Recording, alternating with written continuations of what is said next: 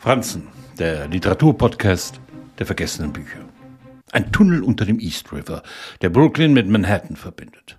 New York 1916. Eine Stadt im Rausch. Nichts erscheint unmöglich zu sein.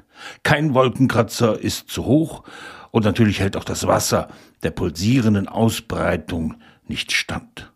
Es gibt keine natürlichen Grenzen mehr. Nur jene, die der Mensch sich selbst auferlegt. Doch werden beim Bau des Subway vier Arbeiter getötet, von denen einer unten im Fluss bleibt, wenn drei als Leichen an der Oberfläche schwimmen. Der 1997 erschienene Roman Der Himmel unter der Stadt ist jedoch kein Historienroman. In der Übersetzung von Matthias Müller führt uns McCann in das Tunnelsystem unterhalb New Yorks ein. In einen Zufluchtsort für alle hoffnungslosen Gestrandeten. Noch leben die alten Geschichten vom Tunnelbau und seiner Opfer weiter.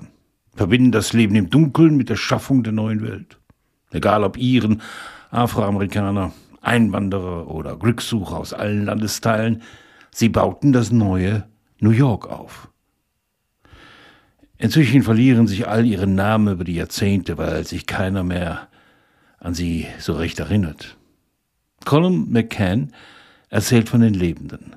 Von Dean, dem Müllsammler, Tree Frog, dem Nestbewohner, Elijah, dem Halbwahnsinnigen, der nur die Gewalt kennt, und von Angela, die Erinnerungen an früher weckt und auf der Suche nach Zuflucht in eine gefährliche Abhängigkeit gerät. Der Tote, der auf dem Flussboden blieb, hieß Con O'Leary.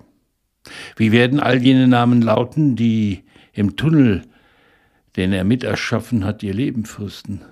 Gefangen zwischen der hellen Stadt, die sie ausgespuckt hat, und der düsteren unter der Erde.